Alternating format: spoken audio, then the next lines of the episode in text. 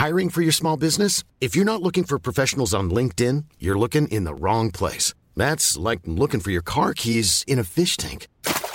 LinkedIn helps you hire professionals you can't find anywhere else, even those who aren't actively searching for a new job but might be open to the perfect role. In a given month, over 70% of LinkedIn users don't even visit other leading job sites. So start looking in the right place. With LinkedIn, you can hire professionals like a professional. Post your free job on linkedin.com slash people today.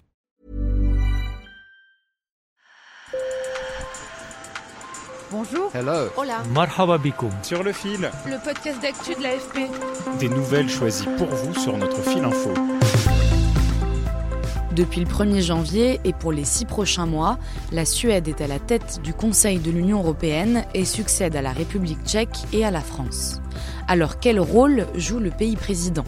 Voilà une question d'autant plus importante que la Suède s'est dotée en octobre d'un nouveau gouvernement, un gouvernement de droite qui s'est allié avec un parti d'extrême droite eurosceptique.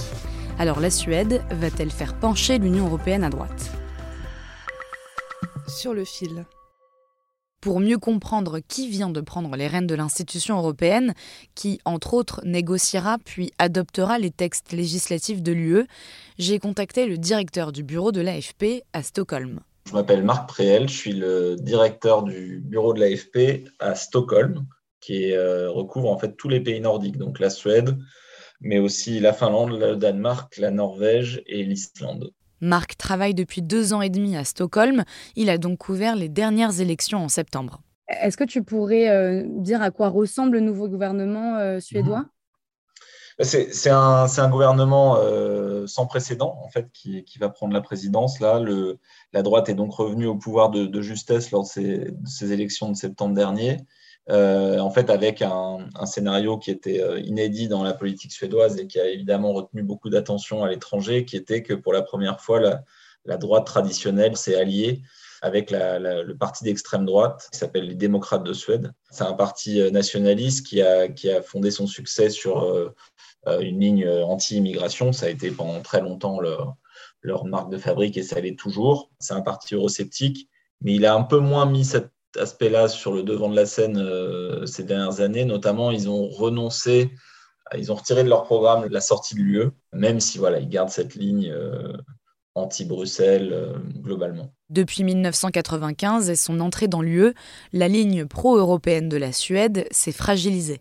À la base, c'est plutôt un pays pro-européen, notamment avec un argument économique, je pense, qui a été toujours très important pour la Suède, qui était que le marché commun européen était essentiel pour un pays qui est très exportateur. Donc euh, oui, il y a un attachement à l'Union européenne comme euh, un facteur de compétitivité économique pour la, Suède. En revanche, c'est vrai que voilà, les difficultés européennes de ces dernières années, et puis aussi la, crise de la dette euh, en 2008-2010, a beaucoup euh, nuit à, cette ligne pro-européenne en Suède. Et, maintenant, on retrouve en fait cette un peu la Suède dans cette ligne de fracture nord-sud qu'il y a en Europe, c'est-à-dire les pays du Nord qui commencent à dire ah, c'est toujours nous qui payons, les pays du Sud euh, promettent toujours mais ils ne font jamais vraiment les réformes structurelles alors que nous on les a faites euh, dans la douleur il y a 20 ans ou 30 ans et du coup euh, voilà s'installe ce, ce, scepticisme sur voilà, où va l'Europe.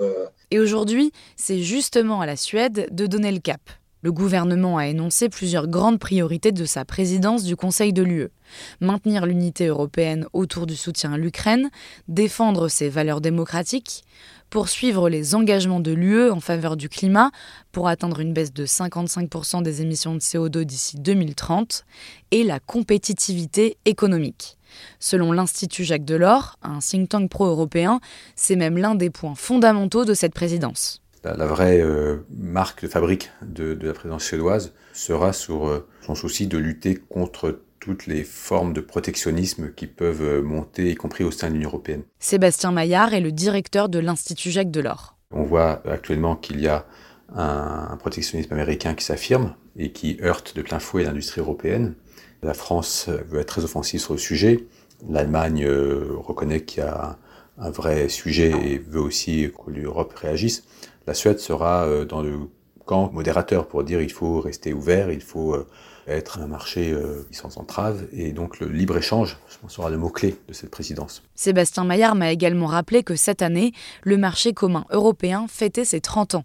Et la Suède, qui a toujours refusé d'intégrer la zone euro, y tient beaucoup.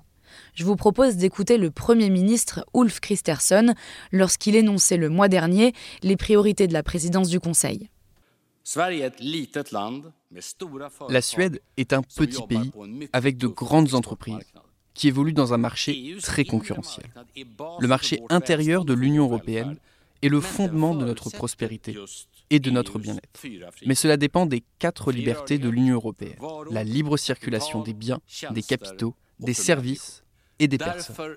Le protectionnisme n'est pas la voie à suivre. Ce n'était pas le cas hier et ce ne le sera pas demain. Pour Sébastien Maillard, de l'Institut Jacques Delors, la présidence suédoise sera donc libérale et influencera la politique européenne. C'est elle qui convoque, c'est elle qui met l'ordre du jour, c'est elle qui décide ou pas de, mettre euh, l'accent sur telle ou telle priorité. C'est en ce sens-là où chaque présidence imprime quand même sa marque sur la marche de l'Union européenne, puisque selon qu'elle veut accélérer ou au contraire euh, ralentir sous tel ou tel dossier, euh, à partir du moment où on tient les rênes, c'est-à-dire qu'on tient l'ordre du jour, et donc on tient l'agenda.